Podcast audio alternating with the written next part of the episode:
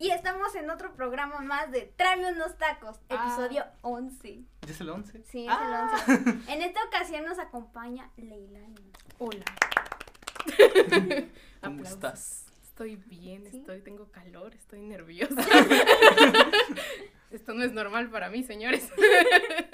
Al menos yo ahorita no me siento nervioso porque a ti te conozco desde hace un montón. Ah, Así que ya, ya Ah, hay siento- confianza, ya hay pana.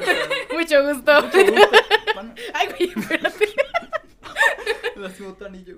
Chinga, perdón, güey, es que siempre traigo cosas ver, encima. tus anillos. Traigo uno que dice King, güey, porque me equivoqué y pensé, lo vi por el Ah, corazoncito, güey, y me chingué, güey. No, dice King, güey, no tengo una queen. y mi queen. y esta, este me lo encontré, güey. Ah, no. Ah, mira. Me encuentro anillos, güey. ¿Qué tienes escrito en el dedo? Hope. Esperanza. Ah, Es como te Jena, quiero mucho en inglés. Sí, güey. Sí, sí, sí. Nice to meet you. No, pues está bien, está bien. El El inglés es nivel, chido. el- El nivel aquí de inglés es Claro, otro. nice to meet you guys. Pues Ley, muchas gracias por aceptar la invitación. No, gracias de- a ustedes por invitarme. Es una locura, pero. A pesar de las adversidades, Todo se puede. llegamos tarde, eh, instalamos todo bien tarde, hace Hasta calor. calor. Tienes una coleta en la Me cabeza. peinaste. Güey, no nuevo equipo de producción, estilismo. Ya, tenemos nuevo integrante. Ya tenemos nuevo integrante. Estilista. No me peino yo, pero peino a los Exacto. demás. Julio es el de las luces. No está. Y no pero- está, pero, pero ahorita bien. Pero ya prendió las luces. Pero ya prendió las luces las prendió. y se fue. Nos dejó todo hecho. Las prendió y se fue y pues ya, ni modo. Muchas gracias. Hizo su trabajo. Eso es en la cola. Pues, una vez más, muchas gracias. Y pues, eh, decidimos invitarte, platicábamos Andrea y yo, porque pues eres una persona muy interesante, así como las revistas. Ah, perro. De chisme. ¿eh? Ah, Junior. Junior. ¿Con- ¿Por qué Junior? Muy interesante, Junior. Ah, porque Barras, barras. Es porque pues todavía no eres grande para leer las, las muy interesantes normales. Tienes que leer de niños. Bueno, claro. es que son las que diremos. Ah, Ah, ah. Se compran por estatura. güey. Sí, sí. De Ah, bebé. entonces tú de kinder. Ándale. Todavía pones frijolitos en tu nombre. Sí. Con macarrones ahí los dos no, no vale. Sí, obvio, si no, no cuenta. Pues decía, eres una persona muy interesante y haces muchas cosas. Cantas, este, escribes canciones, libros. De, no, ya. ha- Haces de todo un poco. De músico, poeta y loco, todos tenemos un poco de No, mira. Rima. freestyler, ¿no? freestyle. Aquí ahorita se arma una batalla. Sí, obvio. No, mano. Va a llegar Julio y Ah, se va a armar aquí una batalla bien. Sucio. Y este, y pues estamos aquí para platicar sobre tus procesos artísticos. Porque Ajá. pues supongo que debe de haberlo, ¿sabes? Sí, completamente. Sí. Obvio. Ya tú sabes. y este, y pues Andy y a mí nos interesa bastante. Y por eso decidimos invitarte. ¿Quieres empezar ahora tú con las preguntas? Antes de que digas que te las robo. Mm, está mal. Bueno, Ah, es que tú las escribiste, ¿no? sí, yo sí como que. Yo, yo las tengo aquí en la mente. Eso es lo que. Ay, Así sacas, que, sacas. Sí, sí, sí. Mm, A como vayamos platicando van a ir saliendo. Es muy raro en ese aspecto. No, no sé cómo. se Elocuente, por decirlo sí, así. Se las carbura chido. Yo no, güey, yo sí tengo que escribir. Bueno, mi, mi pregunta para ti, ser artístico. ¿Cómo, Supremo. ¿Cómo surge todo esto? O así desde pequeña. Como, ah, Pues creo que fue desde pequeña. mm, crecí en un ambiente muy como tal artístico. mi- vivo en una galería, casi, casi. Casi. Mi tío es músico, mi, mi mamá pues cantaba, tocaba el piano y ese tipo de cosas. Y no sé, supongo que desde chica me interesó y me gustaba mucho bailar antes, pero me fregué la rodilla. pero siempre fue como de, no, es que este instrumento suena bien bonito, quiero aprender a tocarle. Por lo mismo que soy muy ansiosa, era como, ocupaba yo mi tiempo en aprender nue- cosas nuevas. Comencé a escribir cuando era igual muy chica, por ciertas circunstancias de la vida. Fue como, ¿qué pasaría si yo plasmo mi vida en un papel, no? Si alguien te ofreciera un papel en blanco donde tú puedes plasmar toda tu vida, lo que sientes, ¿qué harías, no? Y yo dije, escribo. Entonces, pues eso fue, desde chica, fue desde muy chica, no, no hubo como un detonante que algo así como de, no, quiero ser artista y así, sino que desde chica, básicamente mi programación fue como de, Nació. Nací, ya, sale, arte, ¿no? Y hasta eso no soy muy buena en la escuela. Tengo que estudiar mucho para hacer una exposición así chida o algo así. Pero en el área del arte nunca me costó. Fue como, se me- por lo mismo que cuando haces algo que te gusta, no te cuesta. Entonces eso hizo que igual fuera más, como, más claro ese camino, que yo tuviera muy en claro qué es lo que me gusta, qué es lo que yo quiero hacer. Y siempre lo has querido. Sí. Ya dices que empezaste a escribir desde pequeña. ¿Qué empezaste escribiendo? Eh, ¿Historias, canciones, eh, Ay, poemas? No Es que sé. es muy random porque no sé si, bueno, todo el mundo Disney es una locura. Sí. Y yo escribía cuentos mezclando historias de De Disney. Disney, sí. Y era como, no, güey, después llegaba un dragón con la bella durmiente, ¿no? y se convirtió en un sapo. Bien random. Es- exacto, muy random. Y ya después fue como, empecé a leer libros, libros, claro, de fábulas y ese tipo de Ok. cosas. Y me empezó a gustar mucho la poesía súper metafórica Ah, y ok, así, sí, súper sí. abstracta. Ujú. Y fue como, quiero empezar yo a plasmar mi propio estilo. Ok. Y empecé a escribir, hay muchos escritos que nunca voy a sacar a luz porque Sí. son muy random. Como la luna es bonita y no, súper feos. Pero con respecto a los años, o ya pasando años, fue como empecé, más por una maestra que dijo como, como, ay, escribes bonito. Y fue como, ok. de, Sí. se puede, ¿no? Después de cinco años escribiendo cuentos random, sí se puede. Y eso me empezó a gustar y pues yo creo que ahí el proceso Pues estuvo- aquí andamos. o dice. sea, aquí andamos escribiendo lo que se puede y lo que siento hasta eso. Por ahí hay una persona, creo que es Gabriel García Márquez, que Mm. dice que escribes sobre lo que conoces. Ok. No puedes escribir, no puedes hablar sobre algo, sobre no algo que no conoces. Entonces todo lo que escribo es como basado en mí. Ok. No es egocentrismo, te lo juro. Pero pues es algo que conozco. Lo que tú sientes, que solo tú sientes. puedes Ujú. sentirlo, ¿no? Y probablemente para muchas personas es palabrería sin sentido, Ujú. pero para ti en su momento tuvo un Significa, significado claro. tremendo, ¿no? Entonces es...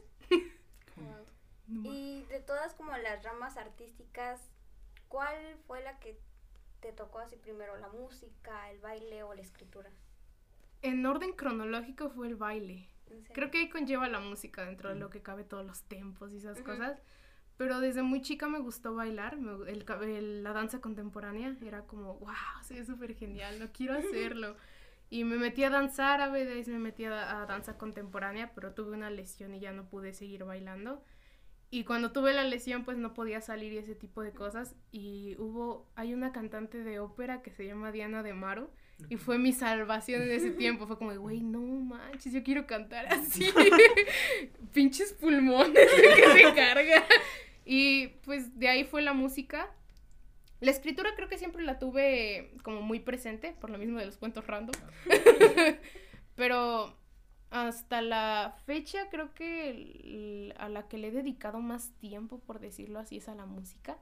Porque es algo que en un futuro espero poder lograr. Quiero pues, escribir canciones, ser productora y ese tipo de cosas. Entonces fue a lo que me centré, porque es algo que pues yo consideraba que soy buena, ¿no? Considero hasta dentro de Sí, lo que sí. cabe. Entonces, eh, en el caso de la escritura creo que escribí más por pasatiempo. A pesar de que me gusta mucho, me gusta demasiado leer, estoy siempre soy un nerd aquí. Pero mm, creo que a lo que yo como que me dedicaría o le dedico más tiempo es a la música completamente. yes. Yes, en efecto. Y de, ya preguntaba Andy, de todas las ramas como del arte, ¿cuál es la que más se te hace difícil? La que más se te La música. La música. Pero es la lo- que más te gusta. Ajá, y es a la que le dedico más tiempo por lo mismo que es la más difícil. Hay un mundo inmenso de cosas en la música, desde composición. El canto ya es un dolor Sí, de sí. cabeza. y es algo que me gusta ¿Qué te hacer, gusta ¿sabes? sí? Pero no sé, siento que es de las más difíciles, porque quieras o no, la escritura es algo media me- como muy subjetivo. Entonces, eso hace que escribas lo que quieras, ¿no? Pero en el caso de la música, más que moda, es un es como una realidad porque te tienes que centrar mucho en, claro, entrando ya en un- la empresa musical, es algo que tiene que pegar, por decirlo así. Claro. Y al menos yo por mi parte nunca he considerado que mi música que yo llegue a escribir vaya a pegar, pero es escribir, componer y me tardo días, es como componiendo una canción como tal, poniendo Wow. acordes, tempo, rima, prosa, todo eso. Ah. Entonces es un proceso larguísimo. Sí, sí. Todo el mundo piensa que le escribes Y y, ya, ya, lo tocas, ajá. ¿no? Hay personas que sí pueden Sí, sí, hacerlo y son prodigios Sí.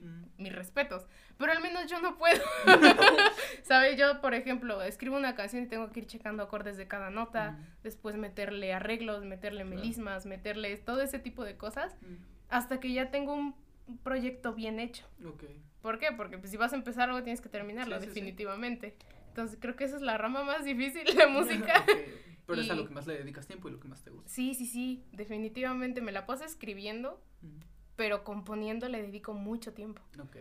Y dinero y esfuerzo. de todo. De todo. Eh, llegó un momento en el que dije, tengo que comprar varias cosas, varios instrumentos, porque pues, para componer una canción no solo lo vas a meter una Claro. guitarra, tienes que meterle la percusión, todo Sí. eso. Entonces fue como de, ay, ¿qué voy a hacer? Tengo que comprar un programa para meter Sí, esto. O compro la batería o compro el programa. Entonces sí fue como, pues es la- yo creo que es la más difícil, la que una le he invertido más Ok. a la que quiero como perfe- ser perfeccionista en su totalidad y la más difícil. y también porque en un futuro piensas dedicarte a eso. y creo que no es un esfuerzo en vano, sino que pues si le meto tiempo, esfuerzo, dinero es porque sé que va a, a- a florecer, ¿no? Claro. Va a ser una bonita flor mía. Vale. y pues eso. Ok.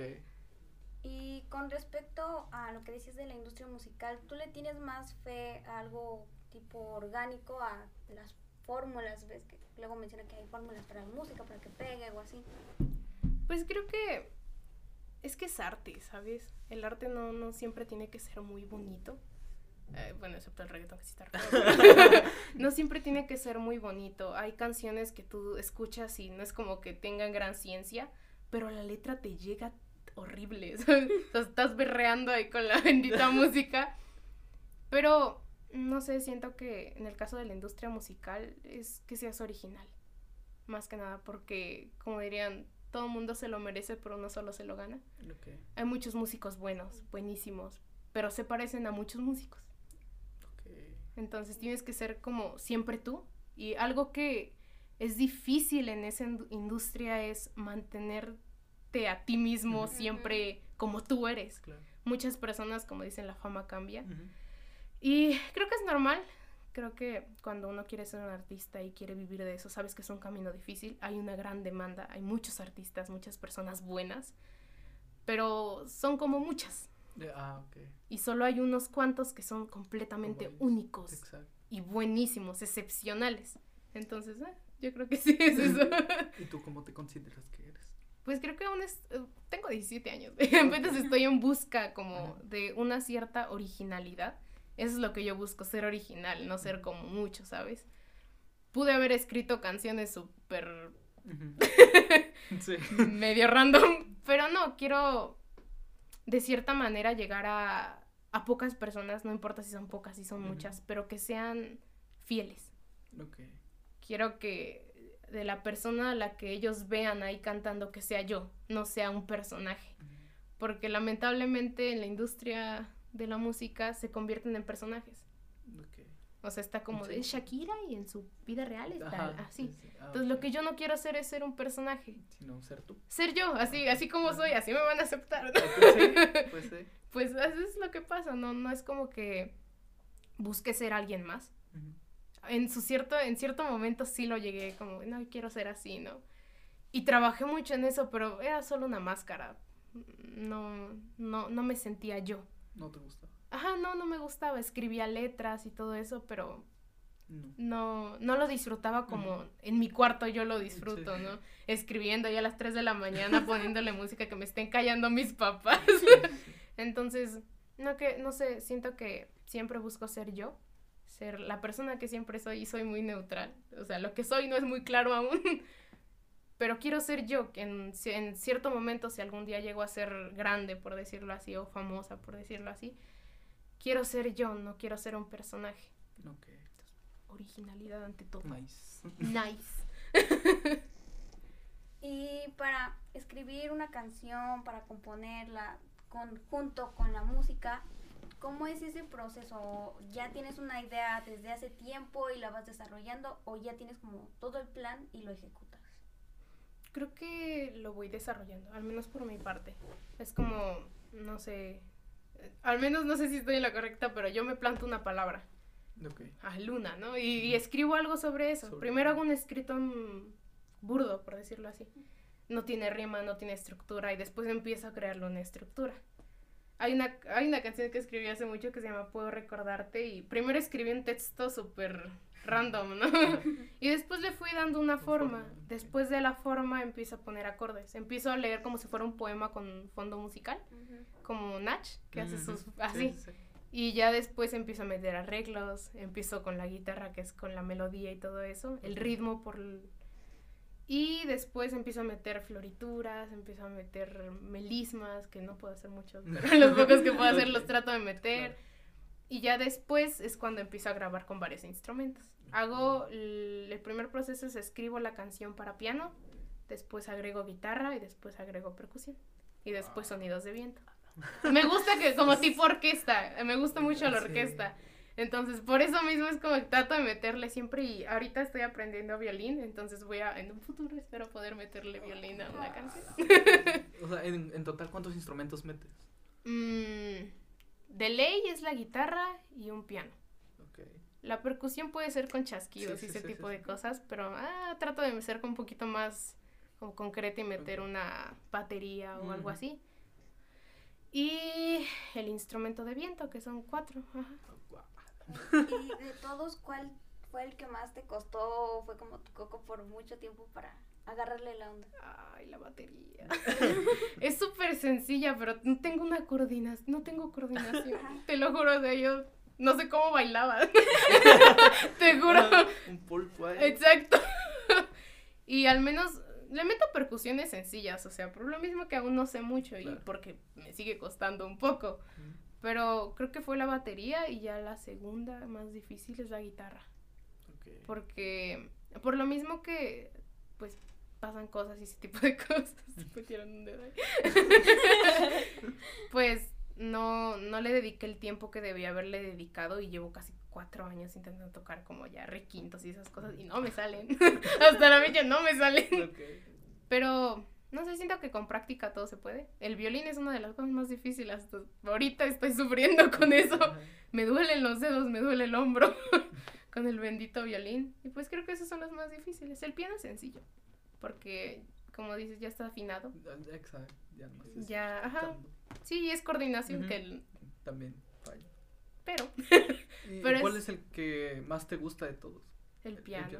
Traes un collar de un piano. Traigo un collar de piano. Ok. Es el piano, su, su sonido es como muy etéreo, ¿sabes?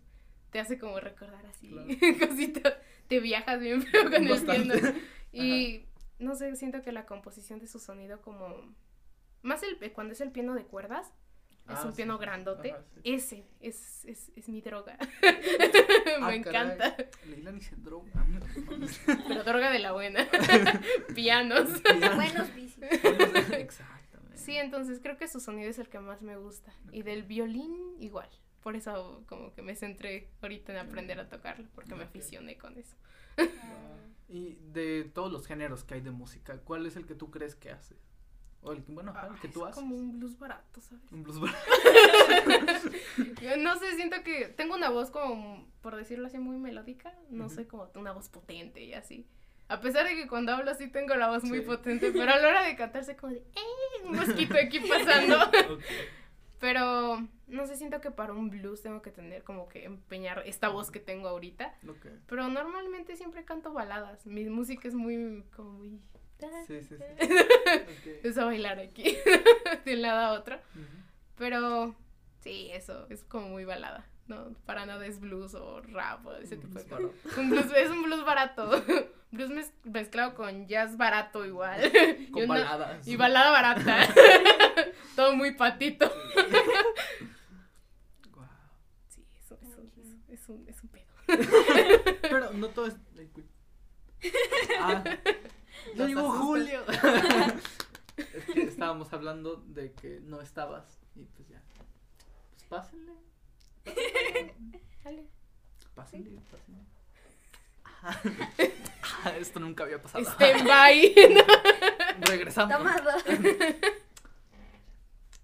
pásenle, Pásate rápido.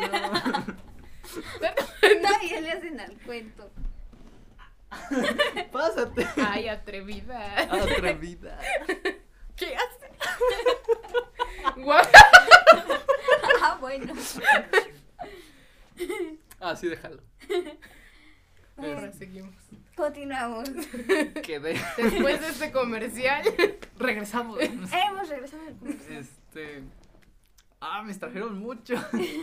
Bueno, Eh. decía que no todo es este música, también escribes. Y tienes dos libros en Wattpad. Ajá.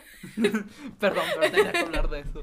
Este, el primero se llama Cuando regreses, si no Ajá. me equivoco. Ese sí lo leí completo.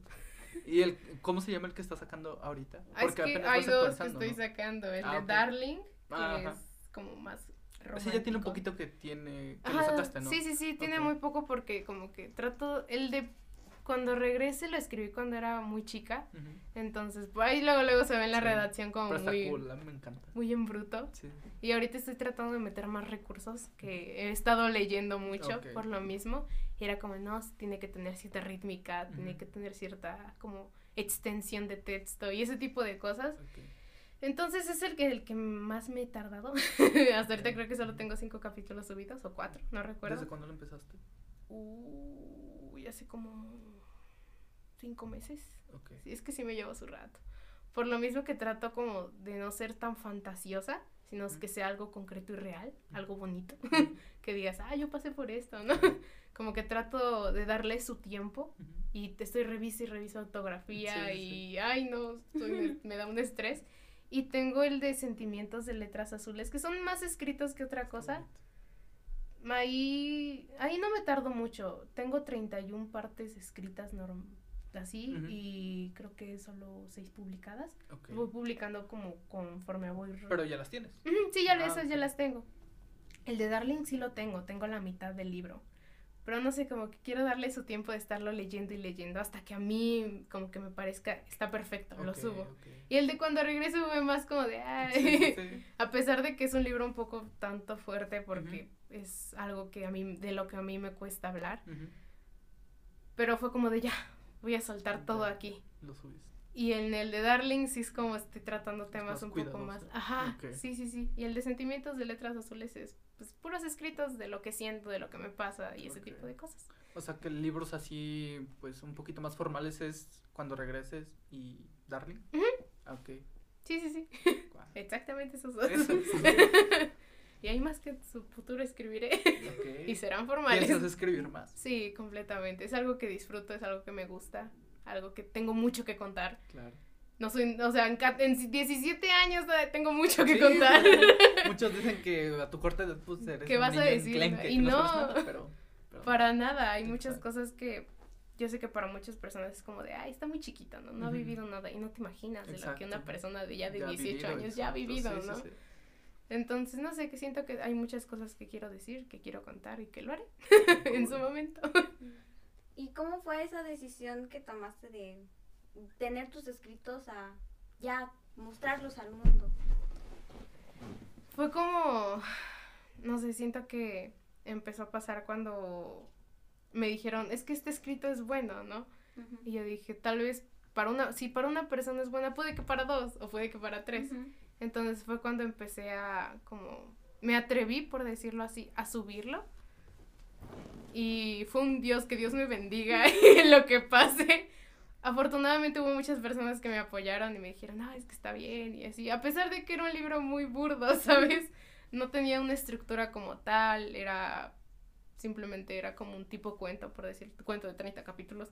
Pero Bastante largo. bastante largo, pero eh, ¿quién soy yo para juzgar? Y como te digo, afortunadamente hubo personas que me apoyaron, que estuvieron ahí y que, pues, no, lo leyeron. ya es un, ya es, les doy mi vida, ¿no? mi amistad, mi vida y mi amor. Y creo que fue más, más, no, no tanto para que las personas me leyeran, sino para yo soltar cosas. Por ahí dicen que el arte de perder no es difícil de dominar, pero es más difícil dominar el arte de dejar ir. Es como, hay muchas cosas a las que cuales te aferras, y es normal aferrarse a cosas, pero yo ya no podía, yo ya no podía cargar con tanto peso, ¿sabes? Porque para mí era un peso, Entonces comencé a escribir y lo comencé a publicar, fue como, no para dar mi peso a los demás, sino para yo soltarlo, sentirme más relajada, para que en un futuro yo pudiera decir lo que tuviera que decir y así, porque antes me medía mucho lo que decía, como, no voy a lastimar a personas y así. Pero no quería lastimar a nadie, solo me quería como recargar todo el peso en mí, lastimarme a mí, todo lo que pasara que fuera a mí, porque me lo merecía y ese tipo de cosas. Y cuando empecé a publicar el libro, cuando lo empecé a, cuando lo empezaron a leer, fue que era un peso menos. Me sentí más libre y de hecho en, la, en los agradecimientos de, de ese libro fue como de, fue muy difícil para mí escribir ese libro, pero ya lo solté, ¿no? Y es algo que en ese libro yo demostré que ya superé, que ya no, que a pesar de que aún me cuesta un poco hablar de eso porque es un tema fuerte, ya no duele como antes, ya puedo vivir, ya puedo seguir adelante sin ese peso. ¿Dirías que el libro era más para ti que para los demás? Siempre, sí, siempre he dicho que un escrito o la poesía es para uno mismo, para como escribes para crear preguntas y conseguir tus propias respuestas. Hay muchas cosas que, por ejemplo, yo me siento triste, pero tú no sabes cómo yo me siento a pesar de que igual tú te sientes triste. No es la misma tristeza, es el mismo dolor, ambos lo sabemos, pero no es lo mismo, ¿sabes? La circunstancia, el pesar, todo ese tipo de cosas, no es lo mismo. Entonces, creo que sí, fue más para mí que para otras personas, pero agradezco que otras personas lo hayan leído, fue como de, gracias, los amo. Y bueno, has escrito pues ya varios libros y los sigues escribiendo. ¿Qué es lo más difícil de hacerlo? La ortografía. La ortografía. Ay, no. Creo que por lo mismo que cuando lees mucho ya, como que Sí. estás programada ya de una cierta estructura, por Estructura. decirlo así. Pero en la ortografía hay muy... Sí, a pesar de que leo mucho y soy buena en eso, es como trato de leer y leer y leer y leer por si falta un acento, por si falta una coma, si falta... Para darle el sentido, porque si no pones una coma te cambia todo el texto. Entonces tienes que ir checando que no sean abuso de comas, que no sea abuso de puntos suspensivos, que no sea abuso de mayúsculas, Claro. que de, acentos. Entonces tienes que buscar como un equilibrio. Equilibrio. Y creo que esa es la parte más difícil. Ok, o sea, en parte creativa no, no se te No, dificulta. porque como te digo, escribo sobre lo que conozco. Las palabras me salen así. No es como que las piense. Ajá. Ok. Yo pensé que al menos era la creatividad o, bueno, sí, el encontrar una historia, el empezar a hilarla, pensé que era lo más difícil. O bueno, al menos eso es para ti, ¿no? Tal vez a otras personas se les Sí. dificulta otra cosa. Sí, por- es que por lo mismo que escribo sobre mi vida, sobre lo que pues, he pasado, no es como que me cueste, porque tengo una buena memoria, eso Eso sí. es bueno. Entonces me acuerdo de cosas como hasta del diálogo que tuve en cierto momento y lo escribo y no me cuesta. Pero sí, la ortografía, Ortografía, la trato sí. de revisar para hacer. Soy muy profesionista en eso, entonces tiene que estar todo bien perfecto para que yo diga, ok, lo publico, ¿no? y hasta eso luego se me escapan y es como de, ay, no. Llévame, trágame tierra. y así de, sorry, gente, lo corregí. Lo corregí, está corregido. Lo pueden leer ya. Desléanlo si ya lo leyeron. Y vuelvan. ¿no? y vuelvan a leer, me da vistas, ¿no? ¿Cada cuándo sacas capítulos? Y, ay, no, me acabas de matar con esa pregunta. O o es como nosotros que es cada que terminemos de editar. Algo así. Porque, por ejemplo, al menos soy de esas locas que es como de, no, todo tiene que ser en papel y lápiz, ¿no? Y después lo tengo que pasar a la computadora. Y después tengo que como checarlo, transcribirlo, ponerlo al lapicero, marcar lo que ya lo pasé, revisarlo. Entonces sí me llevo su rato, al menos con el de Darling es con el que más me he tardado, por lo mismo que llevo pocos capítulos, Sí, sí, sí. pero sí como que sí me lleva su rato en el proceso. Pues sí.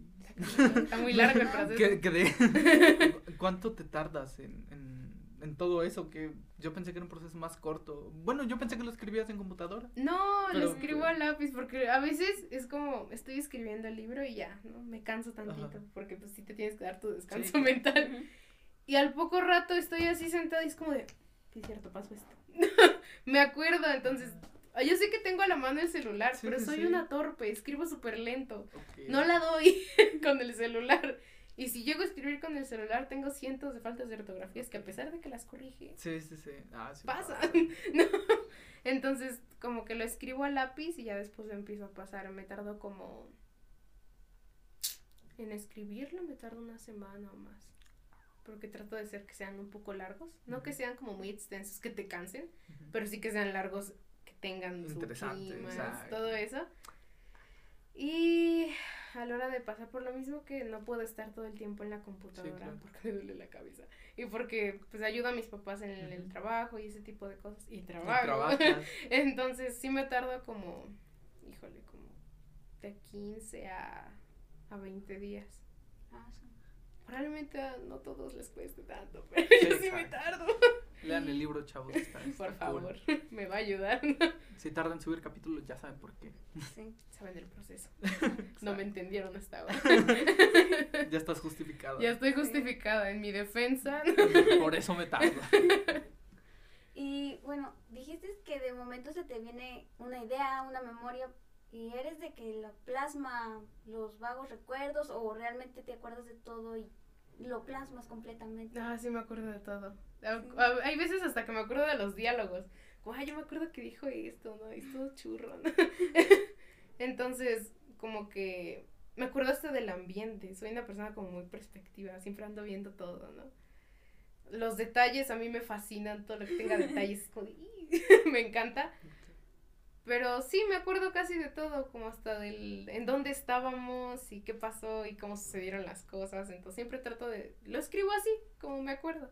Son pocas cosas de las que no me acuerdo mucho y es como más lejanas, obviamente. Pero pues no te acuerdas de qué comiste cuando tenías cuatro años, ¿no? Y si te acuerdas sería raro. pues, está- ¿Qué tienes? ¿Qué tienes? ¿Estás bien? Pero sí, lo escribo así como, ¿cómo es? Como me acuerdo. Y si algo me falla, ahí ya Lo le meto la Sí, sí, sí. imaginación. Y ahorita estás escribiendo sobre tu vida, de cosas que has vivido. Sí. Pero ¿escribirías algo pues, que inventes así? Pues sí, hasta eso quiero escribir algo así, algo más así como fantasioso. Ok. Pero de cierta manera, eh, incluso si es fantasía, Ujú. tendré algo de mi esencia, ¿sabes? Ok. Como ciertos momentos que ponle no pasarían como tal exactos en el ambiente que lo voy a escribir, pero sí pasaron, ¿no? Como que no, yo hablé con tal persona y lo pongo así, pero lo pongo reflejado en el personaje. Hasta ahorita he estado escribiendo de mí, desde mi perspectiva, como en primera persona. Pero no dudo que en un- en- como en un futuro pueda o llegue a escribir algo como más fantasioso Más fantasioso, ok. y hablando desde otra perspectiva, como de otra persona, de un personaje como Sí, tal. sí. ¿Piensas hacer o sacar tu libro así en papel, en físico? Uf, lo me encantaría, me encantaría. De hecho, estuve como en contacto con cierta editorial, pero me metí en un concurso, de hecho. Pero, ah, subí una chica que estaba escribiendo como un fanfic o algo así, y, ay, esas cosas pegan. Yo creo que voy a escribir uno, ¿no? Ok. pegan un buen, esas cosas están bien locas y luego están bien raras. Pero la chica se- fue la que ganó, a pesar de que mi escrito quedó en tercer, segundo lugar. ¿No había premios para esos lugares? No, no, no había, solo era el primer lugar, era un libro en físico. No hagan eso. No hagan eso, No hagan gente. eso. Den premios al mínimo. Por los tres. favor, Sí. los tres, lo- los cinco, ¿no? Por si acaso. ¿Todos? A todos. Por favor, 100 mil pesos acá. Sí. Sí, pero no sé, siento que en un futuro sí me gustaría sacar un libro así ya en físico. Ok. Me gustaría, hasta eso me gustaría trabajar en una editorial. Ah, Sería bonito el empastado y esas Sí, cosas sí, me sí. fascinan. Tengo, me gusta tener los libros así en físico Sí, casi claro. siempre. Y eh, sí, tal vez en un futuro me gustaría tener. Más el de Darling, creo que es el que más me gusta. O más me está gustando. Porque ya no- es un libro en el que pues, le he metido tiempo sí. y he trabajado mucho y son como ciertos temas que definen ahora que esté como más en claro quién soy. Entonces creo que ese es el que me gustaría primero Ok. sacar en físico. Y bueno, hace un momento. es que yo tengo preguntas, Sí. pero siempre me reclamas de me robaste mi pregunta. Me robaste mi pregunta. Tú date. Bueno, hace un momento habías comentado, igual Cristian apoyó tu idea de que, o sea, eres una persona que está ocupada casi todo el día, o sea, incluso en las noches o así. ¿Cómo administras todo ese tiempo, ese estrés? O sea, porque simplemente el escribir un libro, aunque no tengas nada que hacer, es estresante. Sí, dentro de lo que cabe. Pues es que, por lo mismo, soy una persona muy ansiosa. Entonces siempre me, trato de mantenerme ocupada. Mm. Hay días en que estoy en bloqueo creativo literal. y no por el área de la escritura, sino en el área de composición. Y es como, ay, ¿qué hago? Lavo los trastes, algo que me despeje, ¿no? sí, sí, sí. Pero al menos mi papá es como es un pilar súper grande, pues es como de, no, pues quieres hacer algo, vente, ayúdame con esto, ¿no? Y me desestreso dentro de lo que cabe. La otra vez me puso a pelar cebollas. Yo estaba llorando ahí, pero me desestresé de cierta manera y mi papá es una persona súper loca, entonces como que hace que te despejes. Hay días donde sí llego y estoy así de, ay, me odio, ya no quiero hacer nada. Pero mi papá es como de, no, mira, no hagas caso, tú vente, ¿no? Vamos a ver una película. Y así, como que siempre encuentro la manera de no abrumarme. Y e- el estrés es algo que puedo manejar porque la música me desestresa. Claro, estar cantando, pues quiero o no canciones, haciendo karaoke, gritando como loca a mis vecinos. Perdón, vecinos, es cierto. Pero, no sé, es algo que me desestresa.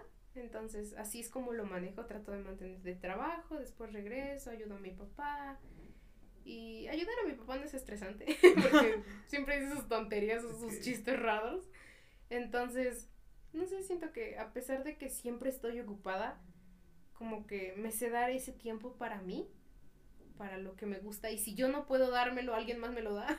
Mi papá es como llega y soy tu salvador, ven, piensa en ti. Algo así. Eso es bueno. Eso es, eso es bueno. Bueno, y ya decía yo antes que no todo es música, ahora no todo es escritura, también dibujas. ¿Te, te gusta dibujar? Pues sí me gusta, no soy muy buena. Mi mamá es súper buena. Este, mi galería ahí en mi casa, en. Galería González, ¿no? 100% recomendada. 100% recomendada. Eh, me gustaba mucho cuando mi mamá pintaba, ponía su música clásica, mi mamá es súper astral. Es de concentra tus chakras y toma agua de ajo, ¿no? Sí. Ah. Es de los que no creen en el medicamento, creen en las hierbas. Ah. Sus hierbas buenas. Pero en cierto momento quise ser como ella, dentro de lo que cabe. Entonces era como, no, voy a aprender a dibujar. Y al principio lo hacía como para agradarle, dentro de lo que, así como entrando ya en ese aspecto. Pero después descubrí que a mí me gusta, ¿no? Que es algo que me gustó hacer. Me gusta mucho pintar con acuarelas. No tengo muchos dibujos, por lo mismo que lo hago cuando me quiero desestresar. Pero, no sé, como que trato de ser siempre muy, como, aparte de mi mamá. Ok. Mi mamá es, tiene pinturas muy realistas, muy así de, ah, ¿no? Caras realistas de la madre. Cool. Y yo soy como mis muñequitos random. Una vez pinté un muñequito con maquillaje porque no tenía mis acuarelas. Y yo así de, ah, sí, la base, ¿no? Tus chapas. y ya te peiné, Me peinaron. peiné Me el muñequito. ¿no? y así. Te voy a poner en una situación difícil. Tienes que escoger de esas tres solo una. Entre la música, el Ah. escribir o el pintar. O el dibujar. Te lo voy a agarrar sencilla. Ajá, te- La me música. ¿por qué? Porque puedo escribir Nah, y diseñar la portada del disco. Te ganó. ¡Yeah! Ni modo, Soy un así. genio. Ya voy.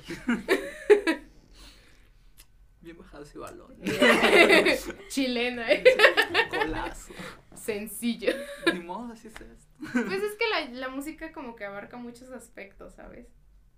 Es algo que disfruto hacer y que escribo, ¿no? Todo el No pensé proceso. bien en eso, así. No, pues sí, la música abarca las tres. Ah, me callaron. Y pues, por ejemplo, cuando sacan un video musical, todo, todo está conectado, los colores y esas cosas. Y pues eso lleva a la pintura. El diseño del disco, del vinilo, que ahorita ya se puso muy de moda. sí. Ay, quiero un vinilo. entonces creo que abarca las tres, entonces escogería la música. Es lo que pasa, señores. Pues sí, Pues sí. vas. Y pues, volviendo a la música, Ni modo. no. Te jodieron. Quedé. ¿Qué tantas oportunidades ves que haya? No lo ves como en el país, sino aquí en nuestra región. Pues es que aquí hay artistas, ¿sabes? Yo conozco mucha gente que es como que escribe sus canciones. Quiero o no, pues es más callejero, lo que, bueno, al menos lo que yo me centré. en conocer fue más callejero, el freestyle. Y hay artistas, o sea, personas que hacen freestyle pueden escribir sin problema canciones, porque son elocuentes, ¿no? Entonces, hay mucho artista, pero algo que nos detiene, por decirlo así, es que creemos que aquí no hay nada. Hay, hay, hay, alguien que dice que cuando tú triunfas es cuando crees en ti. No buscas que las demás personas crean en ti. Entonces, si yo no he hecho algo importante es porque yo no he querido, ¿no? porque no le he dedicado el tiempo que podría haberle dedicado a grabar, a publicar y ese tipo de cosas. Porque, no sé, como que siento que siempre nos esperamos a cuando sea mayor, ¿no? Y no has empezado desde ahorita. Y hay artistas que me empiezan desde casi los cuatro años. Claro, son hijos de artistas, ¿no? Claro. Pero eso no quita que tú no puedas hacerlo, ¿no? Puede que no pegues así súper rápido como artistas que son hijos de artistas, pero en algún momento lo vas a hacer. Tú no sabes el trayecto que artistas, incluso ahora que son considerados pequeños, han llevado, ¿no? Desde muy chicos empiezan a escribir a los 13 años y ahorita que tienen 24 ya gente los conoce. Y pues yo creo que es caso de no rendirse. Hay oportunidades, claro que las hay, no solo en Ciudad de México, no solo en Estados Unidos, ¿no? que es cuando hay artistas grandes. Pero yo creo que aquí hay, ¿sabes? Hay oportunidades cuando tú las buscas. Dice, en caminante no hay camino, se hace camino al andar. Créate tu propio camino. Si las personas no te conocen, en algún momento lo van a hacer. Claro. ¿Por qué? Porque estás, tú eres bueno. Cualquier artista es bueno. No hay únicos, pero cualquier artista es bueno. Entonces, eh, yo creo que sí hay oportunidades. Y, perdón, gente, si no he publicado una vez porque no quería. pero sí hay. Pero sí hay mucho contenido. pero no, no quiere. ¿Qué se le va a hacer? Eh, chico, Tienes 17 años, ¿no? Empezaste, bueno, yo siento que empezaste, pues, a hacer arte muy pequeña. ¿Le ves una ventaja a eso a empezar ya cuando tienes 25, 30 años? Pues cuando tú tienes, cuando, cuando ya eres una persona un poco mayor, ya no pasas por ese proceso de saber quién eres. Ah, ya lo tienes un poco más, claro. La madurez, quieras o no. Que ahorita somos mongolos sin forma, ¿no? eh, bueno, eso dicen, ¿no? Sí. Pero, no sé, siento que cuando empiezas mayor, sí hay oportunidades, no hay como cierto problema, pero ya no estás en busca de quién eres. Ya sabes a lo que vas, ¿no? Directo al grano. Claro. Y ahorita a esta edad es como cuando empiezas desde chica, pues quieras o no es algo que te digan tus padres primero. Después cuando te sueltan y empiezas, no, esto me gusta, no, a ver, esto no me gusta. Eres muy volátil. Es más experimental, ¿no? Ajá, exacto. Estás como experimentando todo para saber quién eres, ¿no? Para saber qué es lo que me gusta, qué yo, qué me gustaría hacer en un futuro. Entonces, pues una persona mayor, como te digo, ya, ya sabe lo que quiere. Lo que hace, lo que... Y normalmente no empiezan a escribir a la mera hora que se vuelven grandes, ¿no? Sino que ya llevan su rato. Ponle no desde muy chicos, pero, sí, ya. ya. llevan su rato. tiempo. Ajá. ¿Y cuál consideras como más valiosa la esencia de alguien que, por como dijo Cristian, que ya empieza a los veintitantos años, o alguien que empieza así tan joven y se va descubriendo? Creo que es bellísimo ver el proceso de un artista. Cuando es una cosa rara, amorfa, hasta que se convierte en un dios, ¿no? hay muchos artistas que empiezan desde muy chicos y luego luego se ve su cambio, ¿sabes? Hay un, hay un artista que me gusta mucho que se llama Conan Gray y empezó a subir videos en YouTube súper chiquito y se vio todo su proceso de cambio, de aprender instrumentos, de empezar a componer su música y ahorita ya es un artista un poco grande, entonces, no sé, siento que es bellísimo ver el proceso de alguien. Claro, no todo el mundo lo saca así como el que empezó a publicar sus videos, pero no sé, siento que personalmente te sientes como más seguro cuando sabes de tu proceso, ¿no? Cuando empezaste a experimentar cosas para saber lo que a ti te gusta. Entonces, yo creo que no es que tenga más esencia o no, sino que es bellísimo ver el proceso. O sea, los procesos son bellísimos. es como una flor, ¿no? Algo así. Y en un futuro, ¿qué planes tienes? O sea, ¿qué vas a estudiar en la universidad? Ahorita, por ciertos problemas, por decirlo así, que no puedo. Aquí no está la carrera de música. Esa es la que te gustaría estudiar. Producción musical en jazz, definitivamente. ¿Dónde la tienen? La tienen en Puebla y en México. En UNAM, sí, definitivamente no voy a pasar. Los exámenes están imposibles. Y están impo- no, por, Bueno, no imposibles, imposibles, pero pues pero entre tanta tanta gente que aplica. Y porque tienen sus preparatorias, y eso es como de, no, banda, eso ya no es justo. Es trampa. Dame un chance. Sí. Y el otro la tienen en Puebla, que es en Tito Puente, algo así se llama la universidad. Y me estaban ofreciendo una beca, pero tenía que someterme como a un cierto curso y yo no podía pagarlo. Claro. O sea, el, el caso es el dinero y ese paga la escuela. Entonces dije, ahorita voy a estudiar idiomas, si se puede, porque tampoco la han abierto. Ok. Estoy como, ahorita voy a estudiar idiomas o relaciones exteriores, cualquiera de las dos. O lo que tenga más cercano a los micrófonos y a el público. y pues yo creo que nunca es tarde para estudiar. Hay personas que después de una carrera estudian otra y ese es mi plan. ¿Tú piensas hacer? Eso Al menos lo que quiero es ahorita apoyar al cine a mis papás. Porque se lo merecen, ¿no? Sí, se claro. merecen todo. Y ya después, cuando yo pueda pagar una carrera, yo me pagaré mi carrera de música.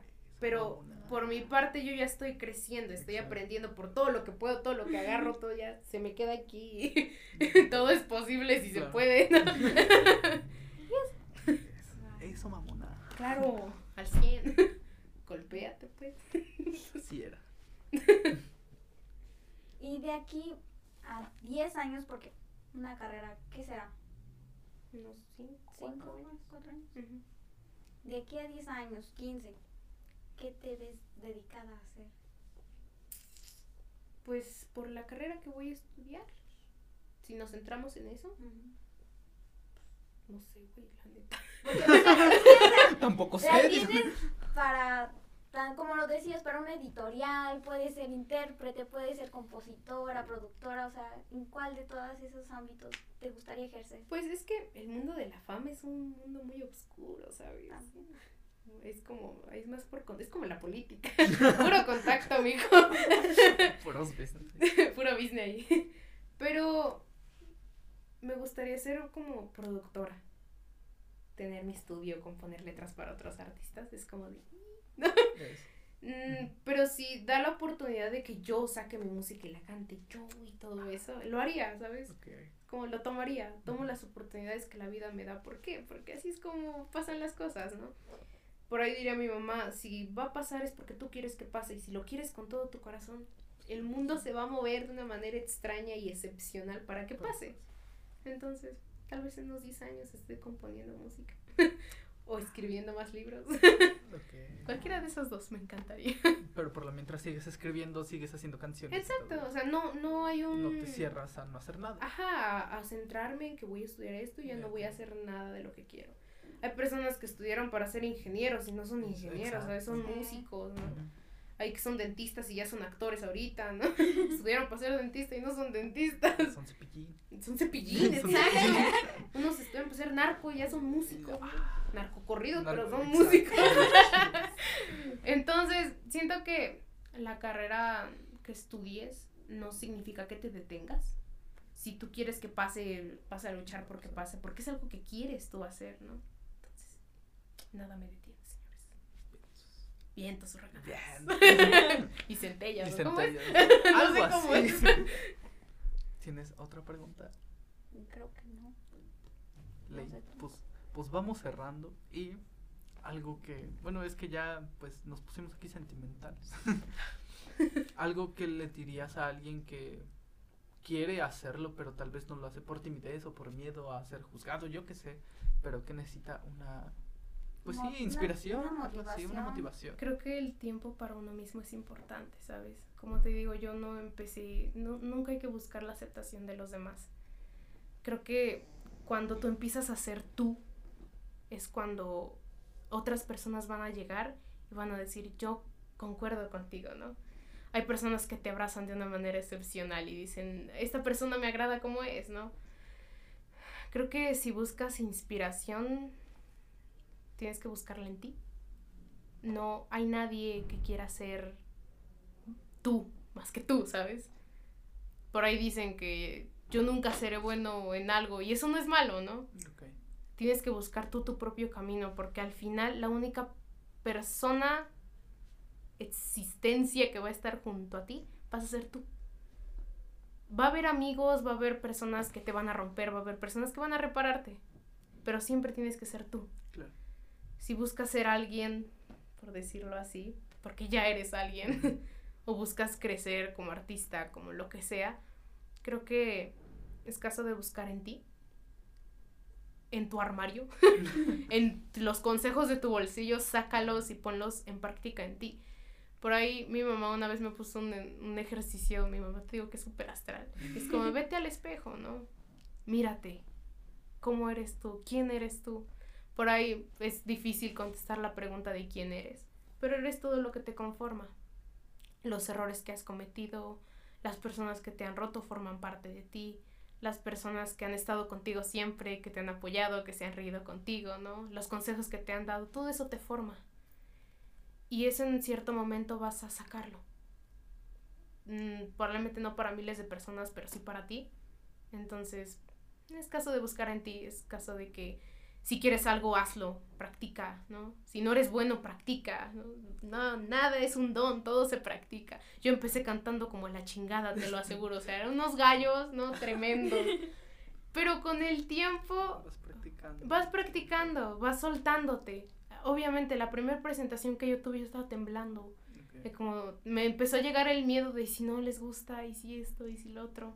Afortunadamente fue con mi tío la primera presentación, con la banda de mi tío.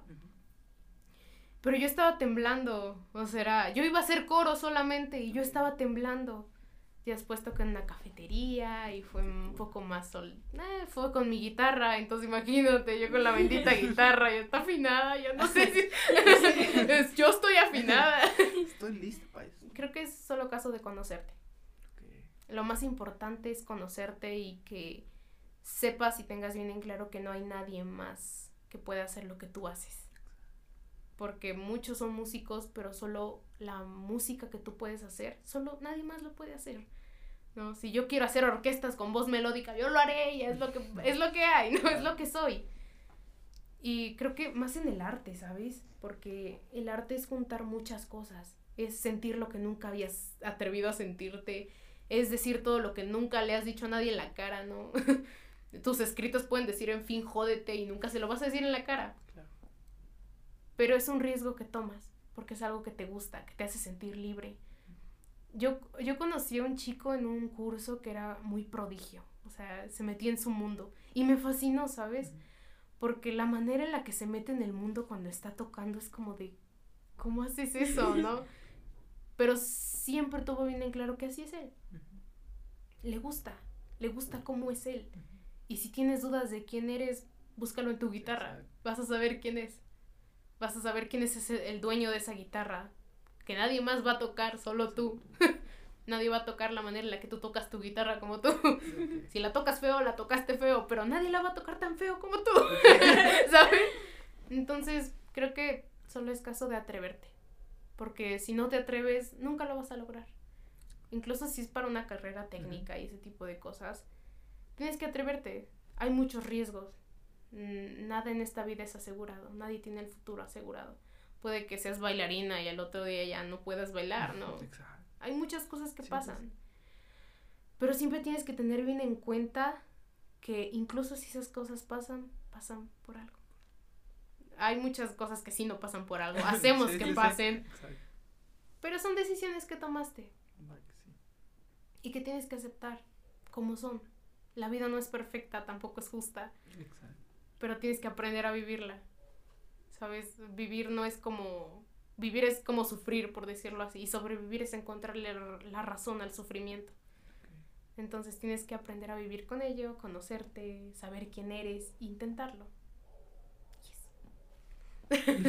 Sean felices. bueno, Ley, muchas gracias, gracias por, por venir. este, donde pueden leer tus libros o escuchar. En, Wattpad. en Wattpad.